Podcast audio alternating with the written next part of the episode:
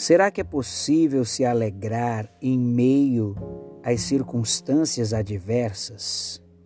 Pela lógica humana, não.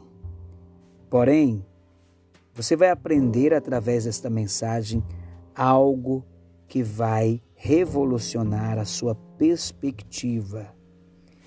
Eu sou o pastor Alain Amora e você está no podcast Meditando na Palavra de Deus. Abra a Escritura na carta que Paulo escreveu aos Filipenses, capítulo 4, versículo 4. Filipenses, capítulo 4, versículo 4. Quando você encontrar, fique em pé, em reverência à palavra do Senhor. Diz assim a Escritura: regozijai-vos sempre no Senhor. Outra vez digo: regozijai-vos. Eu pergunto a você: será que é possível você se alegrar sempre, independente das circunstâncias? Pela ótica humana, isso não é possível pois as circunstâncias mudam de repente. De repente, surpresas boas acontecem, mas também surpresas desagradáveis surgem. Como se alegrar? Como ser feliz em qualquer situação. Deus hoje vai ministrar ao teu coração algo muito importante. Amém? Então, eu vou ler novamente o versículo 2 que diz assim: Regozijai-vos sempre no Senhor. Outra vez digo, regozijai-vos. Pode se assentar, por favor? E ao tomar o teu assento, feche os teus olhos e peça a Deus para falar conosco. Pai querido, Deus Santo, a tua palavra é fiel e verdadeira e digna de toda credibilidade. E neste momento, ela será pregada. Usa a boca do mensageiro, abre o entendimento de, de cada pessoa para compreender e assimilar. E que a tua palavra penetre no íntimo do coração e transforme a vida de cada pessoa, em nome do Senhor Jesus. Diga amém, diga graças a Deus. Como ser feliz em qualquer situação? Como se alegrar, independente das circunstâncias. Pela ótica humana, isso é impossível. E por que que pela ótica do homem natural isso é impossível? Porque o homem natural ele é movido pelas circunstâncias. O homem natural, ele busca, ele busca sempre satisfazer os desejos da sua carne. Então entenda uma coisa: para o homem natural, pela lógica humana, é impossível ser feliz, se alegrar em qualquer situação.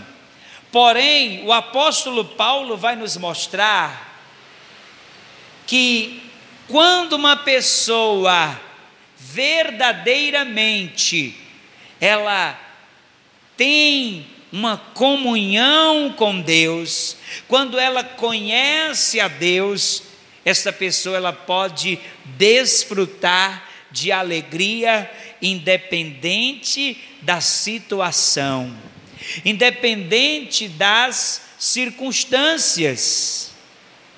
E o próprio apóstolo Paulo, ele é um exemplo disso, porque quando ele escreveu a carta aos Efésios, Paulo estava preso e estava esperando a qualquer momento ter a sua cabeça, ó, decapitada. Ou seja, Paulo estava no corredor da morte. Paulo a qualquer momento seria decapitado, e ele sabia disso. Ele estava preso, ele estava solitário, entre aspas, porque ele não se sentia só, pois ele sabia que o Senhor Deus estava com ele, apesar dele estar dentro de uma prisão e não poder ter a companhia dos irmãos em Cristo, apenas alguns irmãos iam visitá-lo na prisão, Paulo, ele se sentia alegre, e a primeira coisa que nós devemos fazer para nos alegrar, independente das circunstâncias, é fazer de Deus a nossa fonte de alegria é fazer do Senhor a nossa fonte de vida.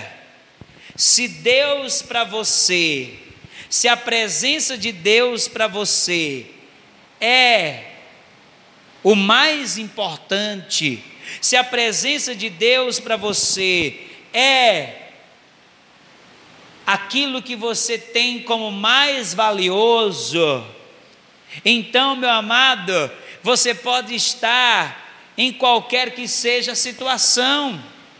Paulo, aqui mesmo nesta carta que ele escreveu aos Filipenses, ele disse assim: ele disse assim: Eu sei, eu sei ter abundância, como também sei passar necessidades. Olha o que ele disse.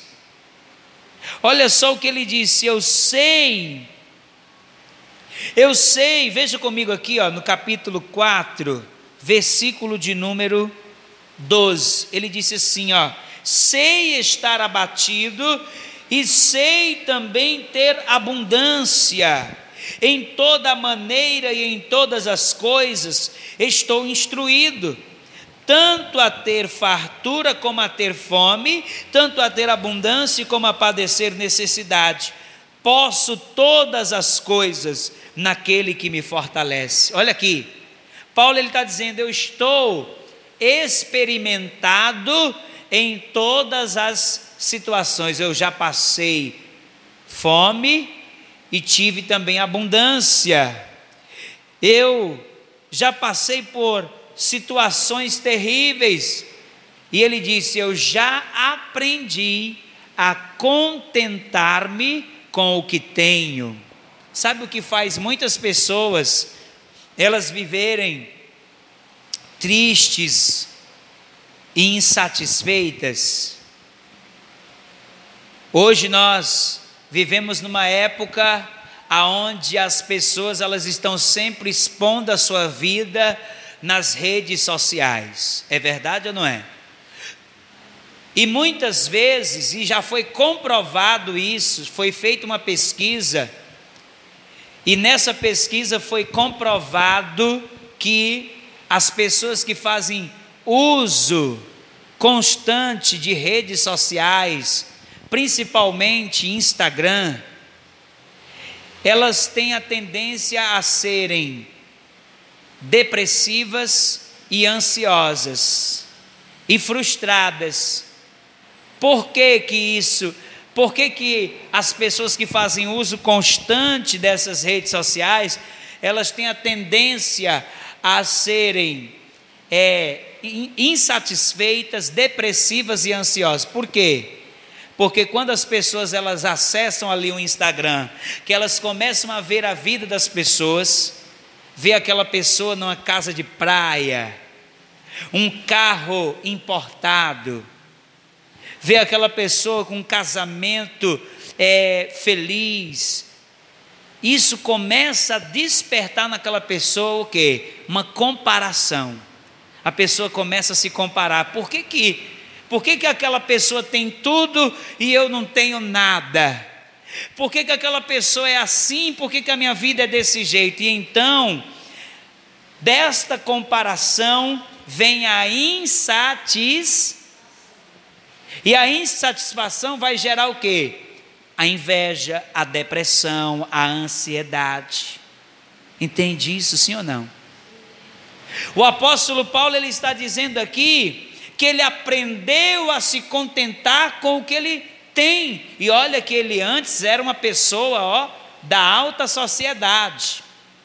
Ele não era qualquer pessoa, ele era um fariseu, ele era um cidadão romano, ele era poliglota, mas ele disse: sabe o que ele disse aqui mesmo na carta aos Filipenses? Olha o que ele disse aqui, ó. Aqui mesmo na carta aos Filipenses, Paulo vai dizer algo muito forte. Filipenses capítulo 3, versículo 7. Olha o que ele disse aqui, ó. Mas o que para mim era ganho, reputei-o por perda por Cristo. E, na verdade, tenho também por perda todas as coisas pela excelência do conhecimento de Cristo Jesus, meu Senhor, pelo qual sofri a perda de todas estas coisas e as considero como esterco para que possa ganhar a Cristo e seja achado nele não tendo a minha justiça que vem da lei, mas a que vem pela fé em Cristo, a saber, a justiça que vem de Deus pela fé. Olha aqui para mim. O primeiro passo que você precisa dar para você ser uma pessoa feliz e alegre, independente da situação, é você valorizar aquilo que realmente é valioso. Paulo está dizendo aqui, ó, aquilo que antes eu achava que era valioso, Aquilo que antes eu achava que era importante, hoje, isso eu considero como esterco, porque para mim hoje o mais valioso, o mais importante é Cristo e conhecer a Cristo e ganhar a Cristo. Olha para mim. Hoje nós vivemos uma grande inversão de valores, amados. Hoje nós vivemos uma inversão de valores aonde as pessoas para ganhar dinheiro, fama, elas fazem tudo. Se você for olhar no Instagram, você vai ver muitas mulheres mostrando o corpo, é, sensualizando, só de, só de, é, como é o nome daquela roupa íntima? Hã? Não, não, lingerie lingerie mostrando, mostrando o bumbum, fazendo poses sensuais, quase, quase que tirando toda a roupa para querer o quê? Curtida, seguidores. Por que, que essas pessoas fazem isso? Porque elas querem ter muitos seguidores para depois é, serem convidadas para fazer publicidade. Porque quanto mais seguidores uma pessoa tem, mais as empresas vão querer pagar essa pessoa para ela fazer propagandas. Entende isso, sim ou não? Então, olha o que as pessoas estão fazendo, elas estão invertendo os valores, elas estão valorizando coisas que não têm valor. Meu amado, o que é mais valioso é conhecer a Cristo, é ser conhecido por Cristo e ser achado em Cristo. Então, a primeira coisa que você precisa fazer para você ser feliz e alegre em qualquer situação é você colocar Jesus como a tua fonte é você valorizar aquilo que realmente é valioso. E o que é mais valioso hoje é Jesus, é conhecer Jesus, é a salvação, é a vida eterna. Amém? Amém? A segunda coisas que você precisa fazer para ser alegre e feliz em qualquer situação, é ser uma pessoa grata, independente da situação. E podemos dizer que ser grato é a mesma coisa que você ser contente com aquilo que você tem. Entende isso? O mundo, ele nos estimula a sempre estar insatisfeito. Você está entendendo? Olha para mim. O mundo, ele nos induz a sermos insatisfeitos. Como, pastor?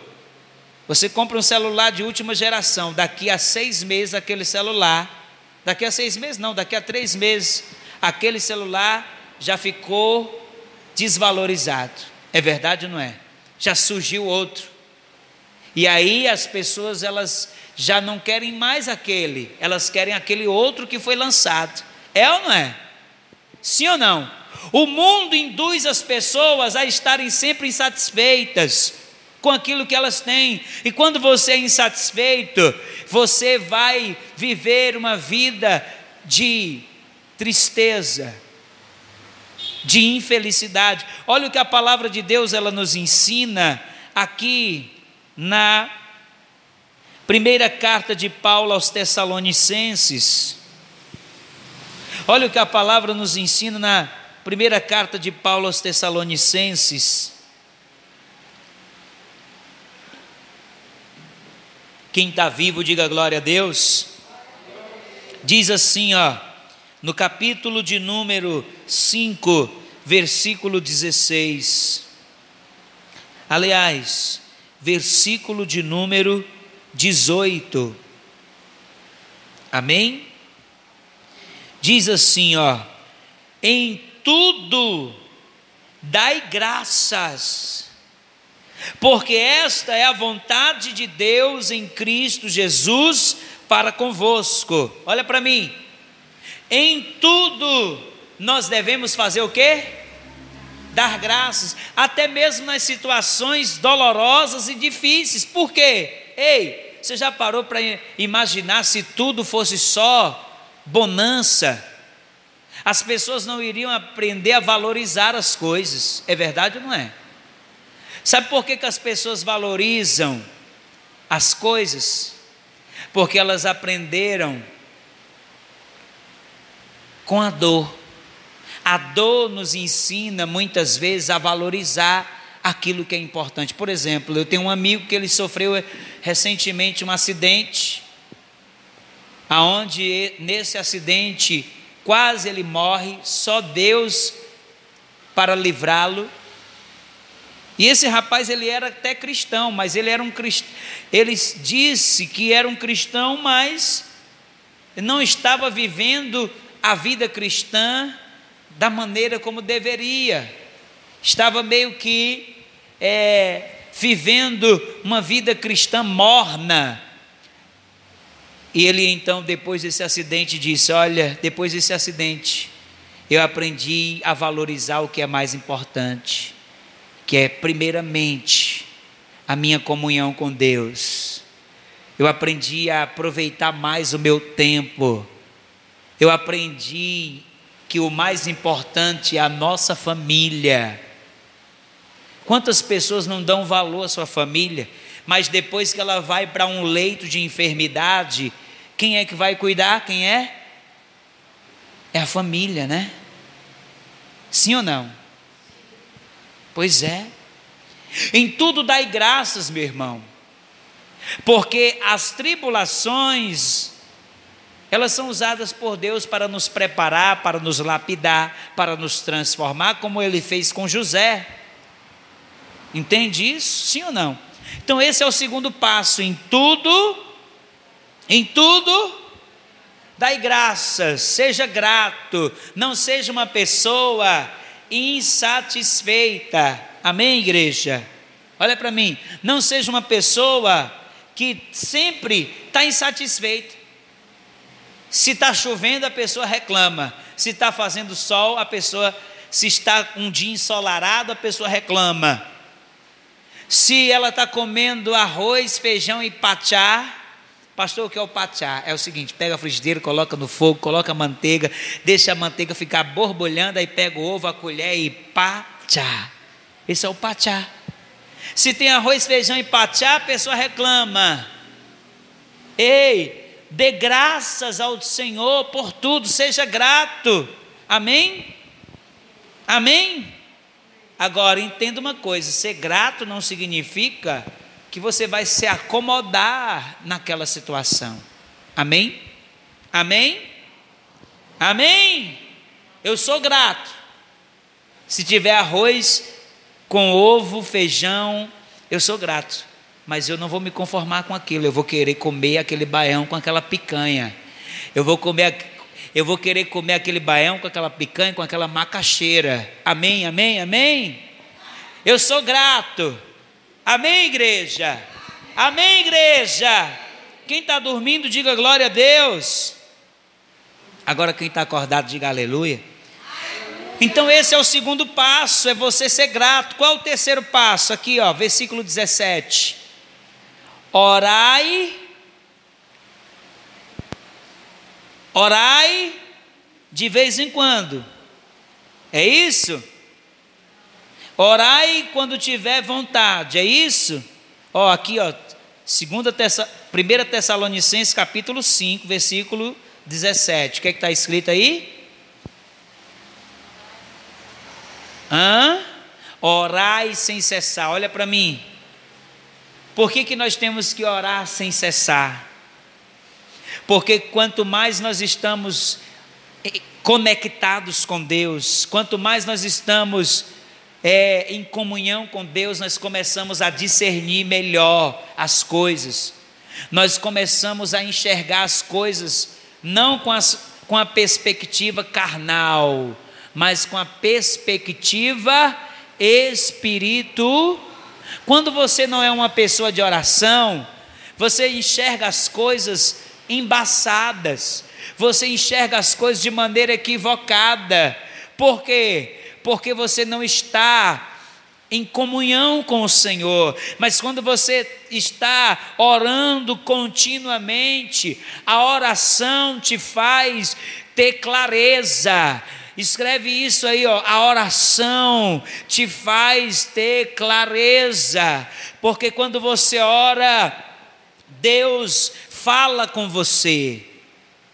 Quando você ora verdadeiramente, não aquela oração que parece até uma reza, aquela oração mecânica, mas quando você se dedica mesmo, você se ajoelha e você se põe a buscar o Senhor, então você você vai ouvir a voz de Deus.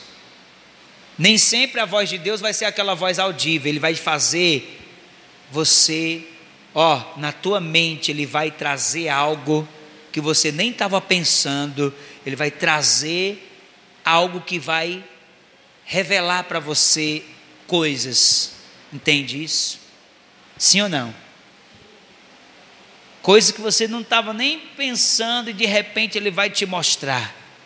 Ele vai trazer a tua memória. Entende isso?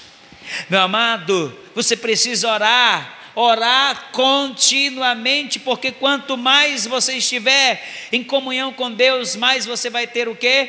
Discernimento. Mais você vai ter o que? A paz, a serenidade e a alegria, porque quanto mais você ora, mais você é cheio da presença de Deus. Quanto mais você ora, mais você é fortalecido pelo poder de Deus. O Senhor Jesus ele disse assim: Orai ele disse: vigiai e orai, porque o espírito está pronto, mas a carne é o que? Fraca. Quando você ora, você está se fortalecendo. Quando você ora, você está, meu amado, recebendo de Deus discernimento espiritual. Amém? Então, esse é o terceiro passo. Tenha uma vida de oração contínua E quarto e último passo, vai comigo na segunda carta de Paulo aos Coríntios.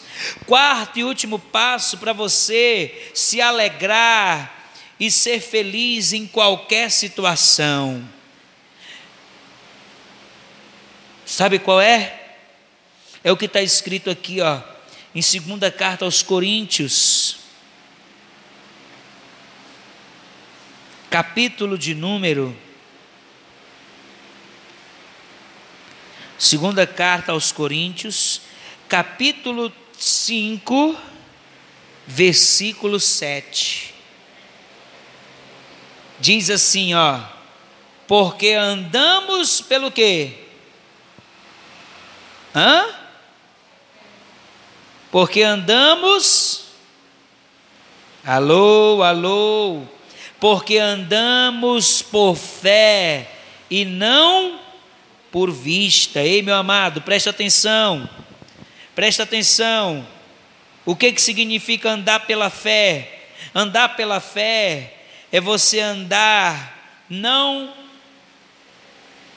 pelas circunstâncias, é você não ser movido por aquilo que as circunstâncias estão te mostrando. As circunstâncias podem estar te mostrando que é o fim. As circunstâncias podem estar te mostrando que Deus te abandonou. Mas quando uma pessoa vive pela fé, ela não tem essa perspectiva. Quando uma pessoa vive pela fé, ela acredita que ainda que ela esteja em um beco sem saída, Deus vai trazer o que? O escape, o livramento. Quando uma pessoa anda pela fé, ela anda, ela é movida, ela é motivada. Atenção, atenção, uma pessoa que anda pela fé, ela é motivada, não pelas circunstâncias, porque se você é motivado pelas circunstâncias, Vai ter momentos que você não vai orar, porque você vai se sentir triste por algumas coisas. Vai ter momentos que você não vai querer vir para a igreja, porque quando você se deparar com algumas circunstâncias, as suas emoções vão ser de quê? De tristeza, de angústia. Isso aí é o perfil de quem anda pela emoção. Quem anda pela emoção é uma pessoa inconstante. Mas quem vive pela fé, ei, quem vive pela fé faz como Davi. Davi ele disse: Porque te abates, alma minha, porque te perturba dentro de mim, espera em Deus, porque ainda o louvarei. Paulo, ele vivia pela fé, por isso que ele estava lá na prisão, mas ele estava como? Alegre, ele estava contente. Por que, que ele estava contente? Sabendo que ele ia ter a sua cabeça decepada, porque ele tinha uma fé de que se ele morresse, ele iria se encontrar com Cristo. E se ele estivesse, se ele permanecesse vivo, ele viveria para glorificar a Cristo, para pregar a palavra, para anunciar o Evangelho. Entende isso, sim ou não? Então, meu amado, você precisa ser motivado não pela circunstância, ainda que a circunstância esteja adversa, você tem que dizer, você tem que dizer essa situação pode estar complicada, mas eu vou continuar caminhando, porque eu sei que Deus vai reverter este quadro. O choro pode durar uma noite, mas a alegria vai chegar pela manhã. Andar pela fé é andar, meu amado, crendo que aquilo que Deus prometeu vai se cumprir, mesmo que as circunstâncias estejam dizendo que não vai se cumprir. Você está compreendendo isso? Sim ou não? Fica de pé, meu amado. Deus, Ele, Ele deseja que você viva uma vida de alegria, independente das circunstâncias. Amém? Amém? Mas para você viver uma vida de alegria, você precisa ter a fonte de alegria. Você precisa ter a fonte de vida. E qual é a fonte de vida? A fonte de vida, a fonte de alegria, não é, não são as drogas, não são a bebida alcoólica. A fonte de alegria não são as amizades, o dinheiro, porque a alegria que essas coisas produz é uma alegria momentânea que dura apenas alguns instantes, mas a alegria que Jesus quer te dar é uma alegria permanente. Se você quer ter essa alegria, você precisa receber Jesus como único Senhor e Salvador. E se você já recebeu, mas se afastou, você precisa se reconciliar. E se você já recebeu, está na casa de Deus, mas você vive triste, você vive insatisfeito, então talvez você não tenha feito de Jesus o teu maior tesouro. Aquilo que o mundo valoriza, entenda uma coisa: aquilo que para o mundo é valioso, para Deus não é valioso. O mundo valoriza coisas que para Deus não são valiosas. Entende? Sim ou não? Você precisa valorizar aquilo que é mais importante é Jesus Cristo. Paulo ele disse assim: porque para mim o viver é Cristo. Se você tem vivido insatisfeito, significa que você perdeu o primeiro amor. Você perdeu o primeiro amor que é aquele amor que você sente quando você tem um encontro com Jesus, sabe? Eu não sei se você já passou por essa experiência, mas eu já passei. Quando eu comecei minha caminhada, eu só queria estar com Jesus. Eu passava horas e horas no meu quarto orando, de maneira que a minha cama ficava ensopada de lágrimas. Eu só queria ler a Bíblia, eu só queria falar de Jesus. Na escola, eu só queria falar de Jesus. No ônibus, eu só queria falar de Jesus. Isso é o primeiro amor, é quando você você pode estar comendo cuscuz com manteiga durante uma semana, um mês, mas se você tem Jesus, você está satisfeito.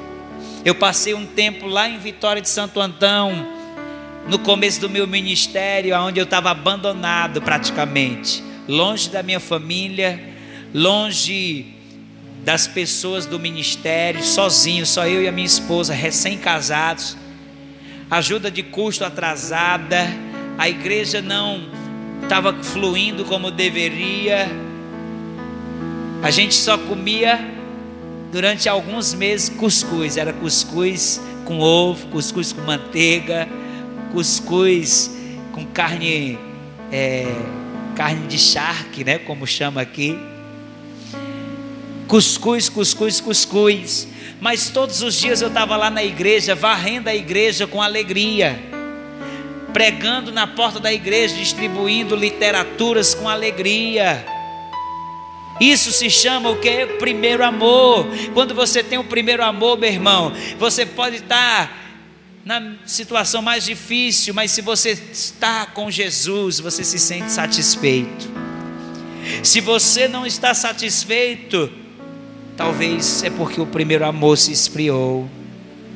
Você precisa hoje voltar ao primeiro amor. E se você diz, pastor, eu nem passei ainda pelo primeiro amor, eu ainda nem experimentei esse, esse amor, esse primeiro amor, então você precisa pedir a Deus para que você venha viver esse primeiro amor. Amém? Coloca a sua mão sobre o local do teu coração.